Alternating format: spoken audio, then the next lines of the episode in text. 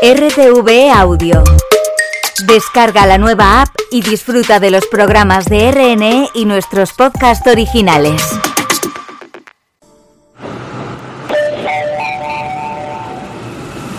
Atención, lo que vas a escuchar ahora es completamente cierto. Hola mundo, dijo Leonard Euler, mejor que de nuestro juicio debemos fiarnos del cálculo algebraico, matemático algebraico. Esto lo dijo en alemán y con esto empezamos, raíz de 5.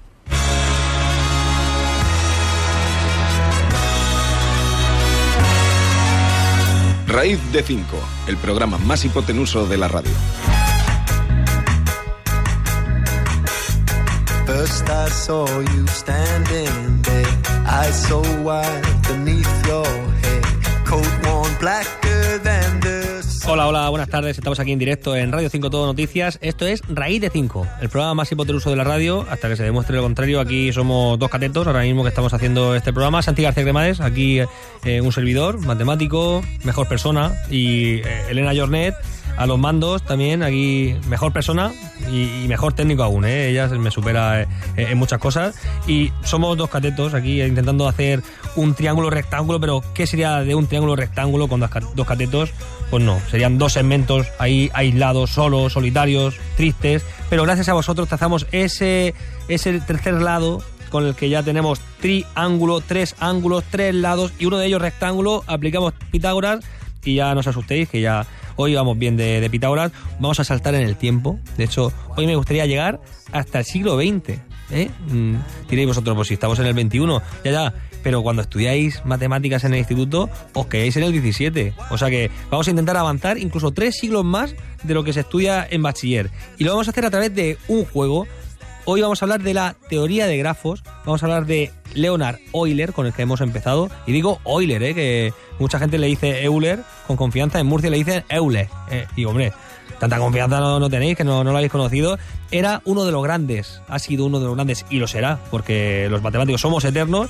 Pues este señor, Leonard Euler, Euler, eh, de forma rigurosa, era, ha sido y será de los grandes matemáticos de la historia. Tenía grandes frases, ¿vale? Pero sobre todo tenía grandes teoremas, ideas eternas. A mí me gusta mucho una frase que entra como, como en un bucle, en una paradoja de estas eh, casi filosóficas que dice, nada puede ser más absolutamente cierto que nada puede ser absolutamente cierto.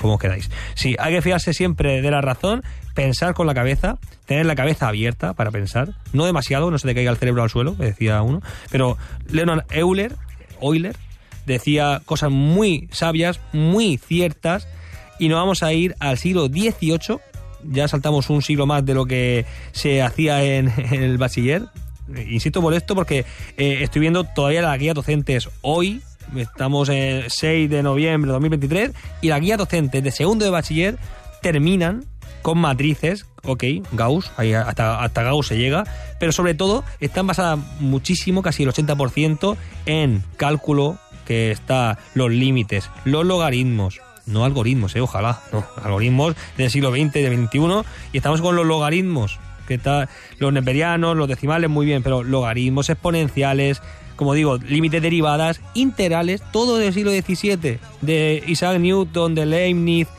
matemática muy antigua, antiquísima y hay que actualizar todo esto. Así que vamos a coger una máquina del tiempo. ¿La tienes ahí, Elena, la máquina del tiempo? Vamos a entrar en, una máquina del espacio y del tiempo, que solamente del tiempo no caemos ahí en el vacío. Vamos a irnos al siglo XVIII y vamos a actualizarnos un poquito.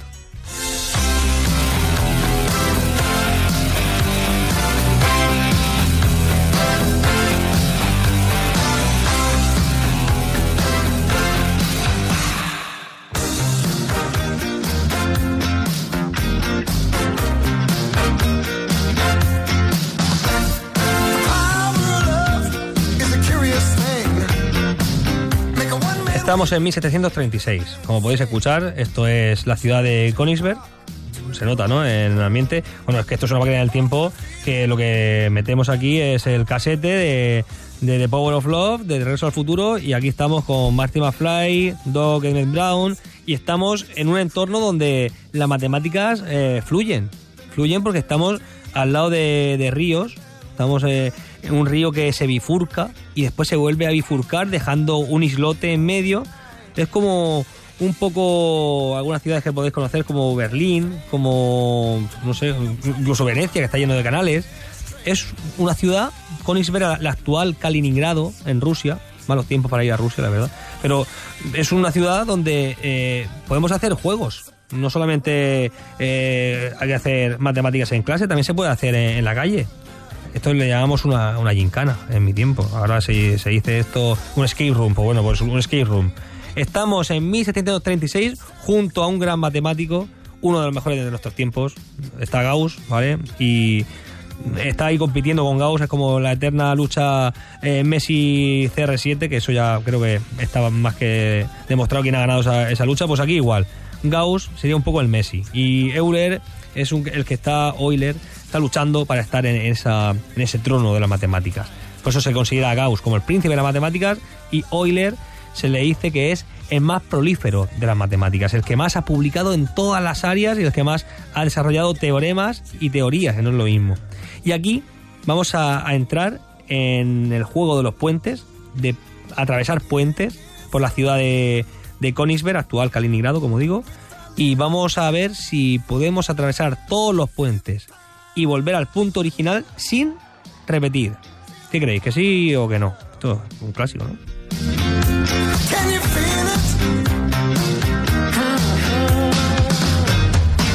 Ya me están escribiendo aquí en el WhatsApp al 687229373, es el WhatsApp del programa, 687229373, mandad audios, ideas, dudas y me están escribiendo, faltan datos.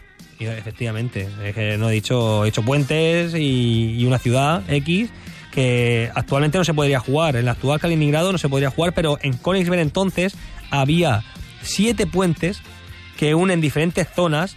Vamos a decir que hay A, B, C y D, cuatro zonas. Eso le vamos a llamar vértices a las zonas. Ahora jugaremos de otra manera, pero de momento tenemos cuatro zonas y siete puentes que le llamaremos aristas. Sabéis que vértices son las esquinas de, una, de un polígono y las aristas los segmentos que unen estas esquinas. Por ejemplo, un cuadrado que es, pues tiene cuatro lados, cuatro eh, vértices. Un triángulo, tres lados, tres aristas y tres vértices. Pues bueno, aquí tenemos cuatro vértices y siete aristas. Así, visto, mm, no sabéis si es posible o no atravesar todas las aristas, todos los puentes, volver al punto original y no repetir. Pero esto nos recuerda cuando éramos pequeños y jugábamos a, unir los puntos. ¿Os acordáis, no? Esto de. Mm, ahí poníamos hasta un orden en los números, entonces era muy facilito. Uno, dos, tres, cuatro, cinco. Pero había problemas más difíciles sin numeritos, que tenías que unir los puntos sin saber cuál es el camino adecuado y no repetir. Que muchas veces es como un laberinto, te equivocas de camino y repites y dices, ay, no, vuelvo atrás. Pues aquí igual. En el siglo XVIII estaban en estos puentes de Königsberg jugando sin parar ahí los, prusianos, entonces, estaban intentando hacer ese juego. ¿Se podrá repetir? Y había gente que decía que sí, que conocía un primo de, un amigo, de un sobrino, que lo hizo. Que esto es como aquí, cuando, cuando hay una conspiración, siempre conocemos a alguien que conoce a otro alguien que le han dicho que, que lo ha visto. Pues esto es igual. Siempre había uno, un conocido que lo había hecho, pero cuando tú lo probabas parecía imposible. Entonces, ¿cómo puede ser y cómo Euler hizo de, este juego matemáticas, cómo mm, se puede formalizar esto y hacer un teorema de puentes y caminos. Pues yo digo, y vamos a irnos ya al siglo XXI, que con esta idea nacen las redes sociales. Sí, sí, sí.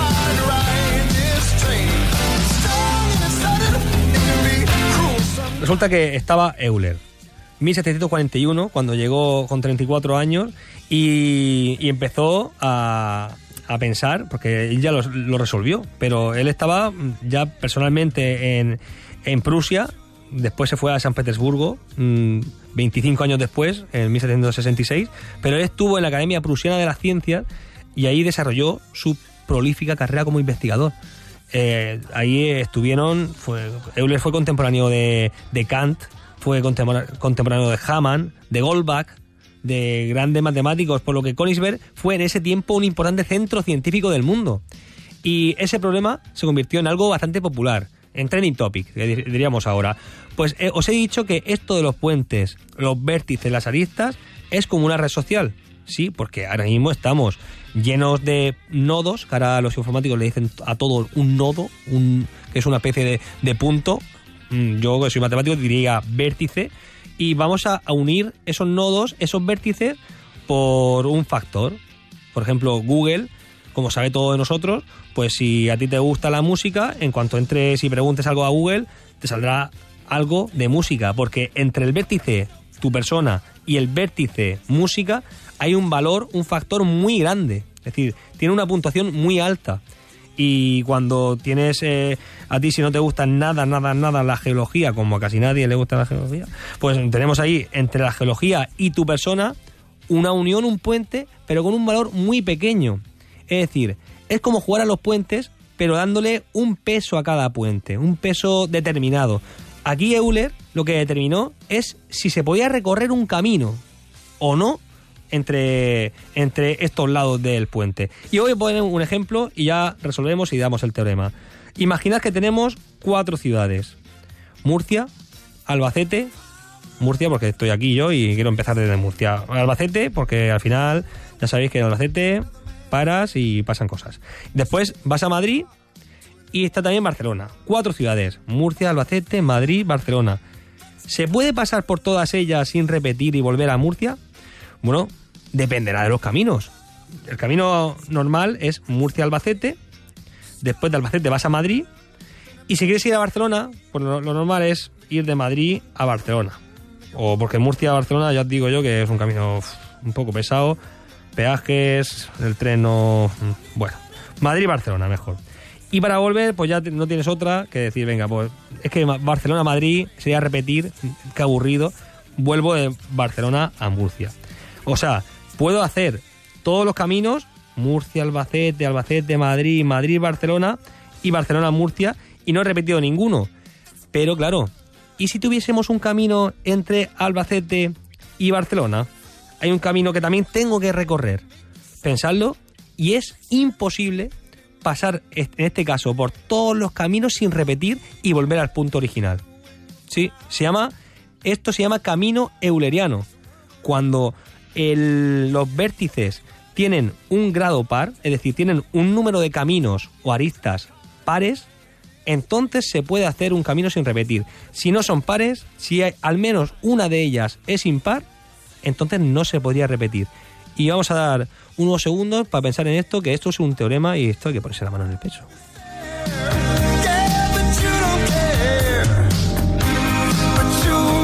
Vale, hemos dicho el camino Murcia-Albacete, Albacete-Madrid, Madrid-Barcelona y Barcelona-Murcia. Ok, eso sería un camino euleriano, cerrado, he empezado y, he vuelto sin repetir ningún camino. Pero ¿por qué es posible esto? Euler se hizo esta pregunta, Euler, y dijo, todos los caminos son pares, porque de Murcia podemos ir o a Barcelona o a Albacete, par. O sea, dos caminos. Albacete podemos ir o Murcia o a Madrid, dos caminos, par. Madrid Albacete o Barcelona, dos caminos, par también, y de Barcelona o a Madrid o a Murcia, otros dos caminos, es par. Pero he dicho después, ¿y si nos inventamos un camino entre Albacete y Barcelona? Que también tenemos que ir por ahí porque tenemos un amigo, yo que sé, en, ahí en Yeste, que es muy bonita.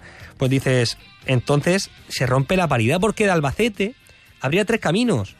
Uno para Madrid, otro para Murcia y otro para Barcelona. Tres caminos. Esto, según el teorema, te diría que no se puede hacer un camino cerrado, euleriano que se llama, y no repetir ningún camino y volver al punto original. Lo que sí que podríamos hacer es trazar un camino mm, de grado impar, pues empezamos en Albacete o en Barcelona, que también hay tres caminos, Madrid, Albacete o Murcia. Pues empezamos en Albacete y decimos, venga, pues voy a Madrid, voy después a Barcelona, voy de Barcelona a Murcia, de Murcia voy a Albacete y me falta el camino de Albacete a Barcelona, pues de Albacete me voy a Barcelona. ¿Qué pasa? Que se llama camino abierto porque he empezado en Albacete y he acabado en Barcelona. He recorrido todos los puentes, en este caso todos los caminitos, las aristas, pero no he vuelto al origen, que era en este caso Albacete. ¿Por qué? Porque tenía un grado impar. Y esto es la idea que quería transmitiros hoy. Así empezó la teoría de grafos, así empezaron las redes sociales en el siglo XVIII y las tenemos ahora. He dicho siglo XX porque fue cuando más se desarrolló todo este mundo de teoría de grafos y siglo XXI donde aquí han florecido hasta llegar a aplicarse a todo lo que nos rodea, incluso, incluso a la estadística.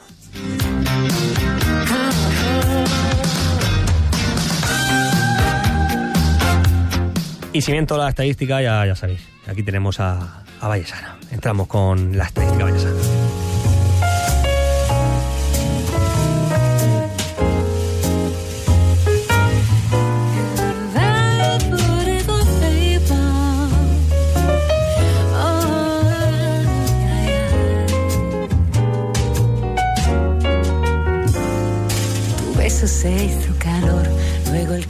Tenemos a Anabel Forte, Vallesana, Ana Valles, o es conmutativa, así que la llamamos de todas las maneras.